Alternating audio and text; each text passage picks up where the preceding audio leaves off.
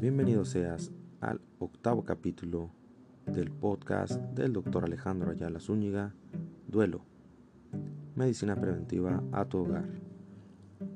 Duelo deriva del latín dolium, que significa dolor o aflicción. Es la reacción natural ante la pérdida de una persona, objeto o evento significativo, o también la reacción emocional y de comportamiento en forma de sufrimiento y aflicción. Cuando un vínculo afectivo se rompe, incluye componentes psicológicos, físicos y sociales, y duración proporcional a la dimensión y significado de la pérdida. En términos generales, es un proceso normal, por lo que no se requieren situaciones especiales para su resolución, según lo define Erika Gemesa en su artículo El proceso de duelo un mecanismo humano para el manejo de las pérdidas emocionales. Sigmund Freud menciona en su obra El duelo y melancolía que el duelo es una reacción ante la pérdida de un objeto amado, ya sea de una persona querida o de una abstracción equivalente, como la libertad, un ideal, la tranquilidad, etc.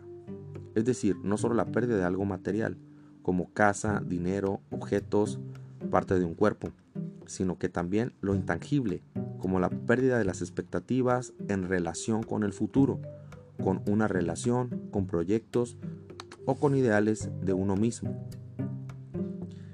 Elizabeth Kubler-Ross, en su libro sobre el duelo y el dolor, define y establece las cinco etapas del duelo, las cuales son negación, ira, negociación, depresión y aceptación.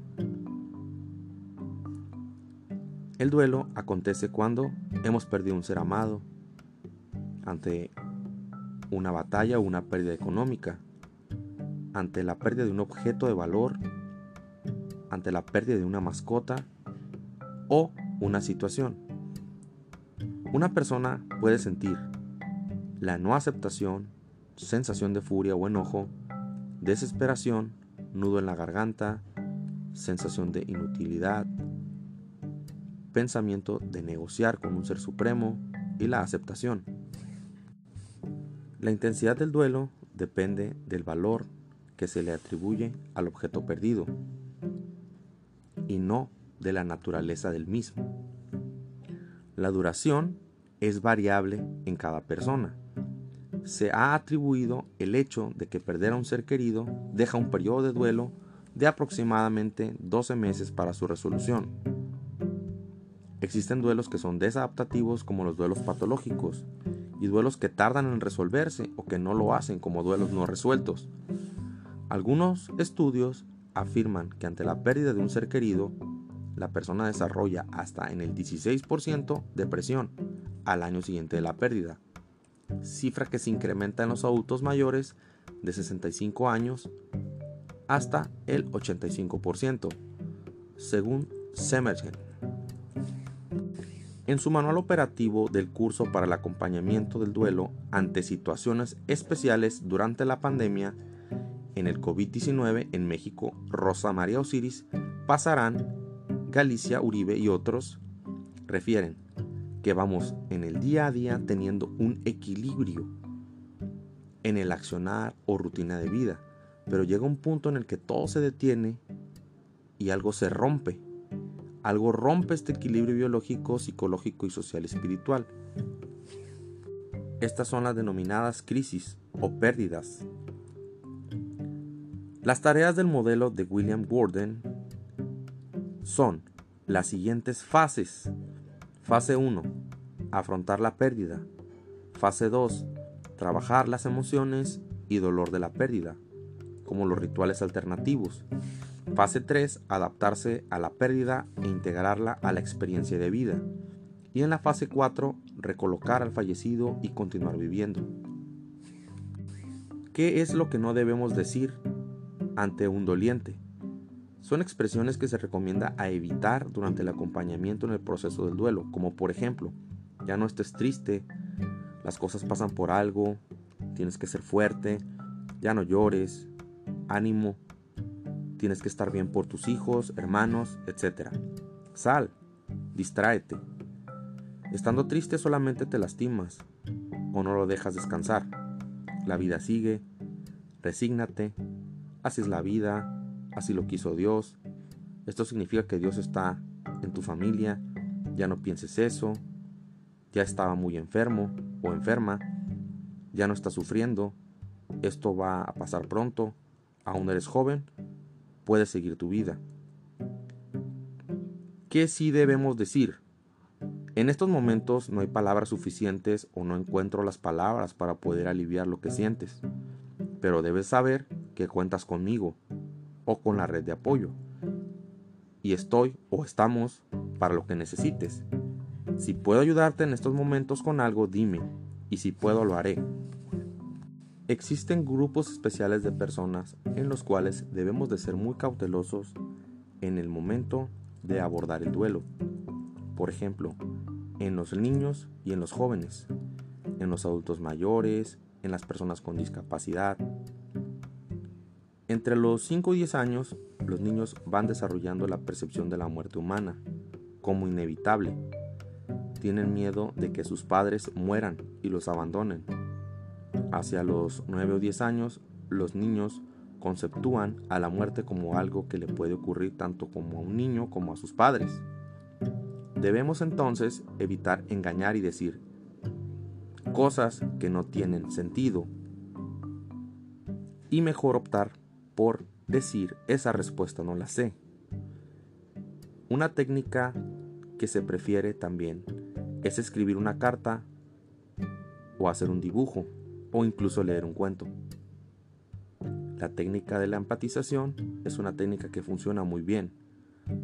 Por ejemplo, expresando las siguientes frases. A mí también me ha sucedido. Todos hemos llegado a sentirnos así. Los adultos mayores representan otro grupo especial en los cuales debemos de tener cuidado al abordar el duelo. A ellos debemos evitar aislarlos y distanciarlos. En las personas con discapacidad debemos optar por personas o profesionales como psiquiatras, por la tendencia más frecuente de brotes psicóticos. La técnica de rituales alternativos la podemos dividir de diferentes formas. La técnica de la carta, técnica de la imagen, técnica narrativa, la novedosa y la espiritual. La técnica de la carta consiste en escribir una carta, hablando del fallecido. El doliente la escribe y el terapeuta, un médico o una tercera persona la lee. Y al escucharla, el doliente introyectará la asimilación o entendimiento de situaciones con el duelo. La técnica de la imagen consiste en hacer un pequeño altar del doliente que se ha ido. La técnica narrativa consiste en describir sucesos relacionados con la pérdida del ser que se ha ido. La técnica novedosa consiste en crear una presentación con fotos del doliente para recordarle, mientras que la técnica espiritual consiste en rezar en familia. Debemos reconocer diferentes escenarios que se presentan en la mente de la persona que está pasando un duelo. La conciencia de la propia limitación, la confrontación con la ilusión de inmortalidad, el sentido de la divinidad y la búsqueda de un significado. La conciencia de la propia limitación, es decir, la fragilidad y la vulnerabilidad humana que de no asumirse mantiene una falsa seguridad impidiendo cambios adaptativos en momentos inevitables de la vida. La confrontación con la ilusión de inmortalidad, es decir, a pesar de sabernos mortales, pensamos que no nos alcanzará a nosotros, que esto es algo lejano y no será parte de nuestra vida. El sentido de divinidad y de un ser supremo infunde esperanza y fe en el mañana. Y por último, la búsqueda de significado. Es frecuente que los dolientes pierdan el sentido de sus vidas cuestionándose el por qué a mí, por qué ocurrió así, por qué le ocurrió a mi familiar. Cambiamos el sentido de la pregunta con el fin de significar el evento y preguntarnos ¿para qué? ¿Qué voy a hacer después de esta pérdida en mi vida? Responder esta pregunta en el momento oportuno del proceso del duelo ayudará a significar la muerte del ser querido y también ayudará a que la vida del doliente sea mejor después de la pérdida. La pandemia del COVID nos ha obligado a cambiar las formas habituales para procesar la pérdida de un ser querido. Este periodo va desde el momento en que se ocurre la muerte hasta el entierro o la cremación. Las personas que enfrentan pérdidas durante esta contingencia necesitarán probablemente apoyo emocional adicional al que se otorga en otras condiciones. De lo anterior, debido a las medidas epidemiológicas para evitar contagios, lo que ha obligado a abrir otros medios y utilizar recursos a fin de facilitar la expresión emocional y el acompañamiento. Debemos tener presente que las autoridades sanitarias proponen lo siguiente. Una persona que muere por COVID debe cremarse. Debiera evitarse un servicio funerario concurrido. Lo mejor será la cremación. Estimulemos la racionalidad. Si alguien enfermó y acompaña al difunto, pudiera enfermar a otros. En algunos lugares se sugiere menos de 10 personas por evento funeral. Lo ideal es fomentar el dar condolencias por medios electrónicos. Sugerimos como medidas higiénico-dietéticas el comer sano y balanceado, hidratarse adecuadamente, dormir mínimo 8 horas al día, ejercicio frecuente, convivencia social por redes sociales, Facebook, WhatsApp, Twitter, entre otros.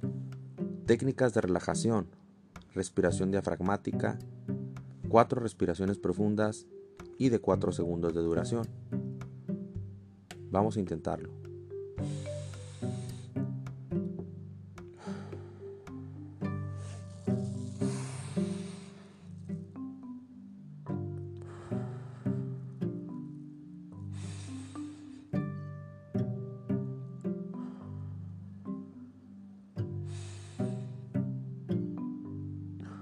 Bien, debemos también dar apoyo positivo a personas que tienen discapacidad, enfermedad o un duelo.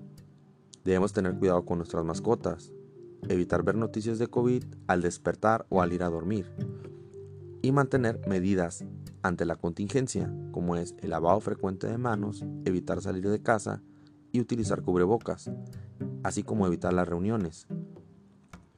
La cromoterapia o la coloroterapia, musicoterapia y aromaterapia son alternativas. El cuidado de las plantas puede ser otra opción. Cuando realizamos estas acciones nos damos cuenta que finalmente una persona puede resolver su duelo mientras que hay otras que no lo hacen. Cuando una persona que está en proceso de duelo ha tenido ideación suicida o intención de hacer un daño a un tercero, así como alucinaciones auditivas o visuales, se sugiere que sea revisada por un experto, un médico psiquiatra y un terapeuta y un médico familiar. Una persona que resuelve su duelo generalmente ya no llora por el ser querido o no se entristece al escuchar su nombre. Y es adaptable y es capaz de continuar su vida normal y seguir haciendo sus relaciones interpersonales, cumplir sus metas y lograr objetivos. Espero que esta información sea útil y te ayude a hacer tu duelo más ligero. Para más información, envía un correo a doctorayalaalejandromf.gmail.com Si quieres recibir alguna atención respecto a tu duelo o el duelo de tu familia, marca o manda un mensaje al 664-167-7590 de preferencia un mensaje por WhatsApp o un mensaje de texto. Esto ha sido todo en el octavo capítulo del podcast del Dr. Alejandro Ayala, Medicina Preventiva a tu hogar. Espéranos en el siguiente capítulo.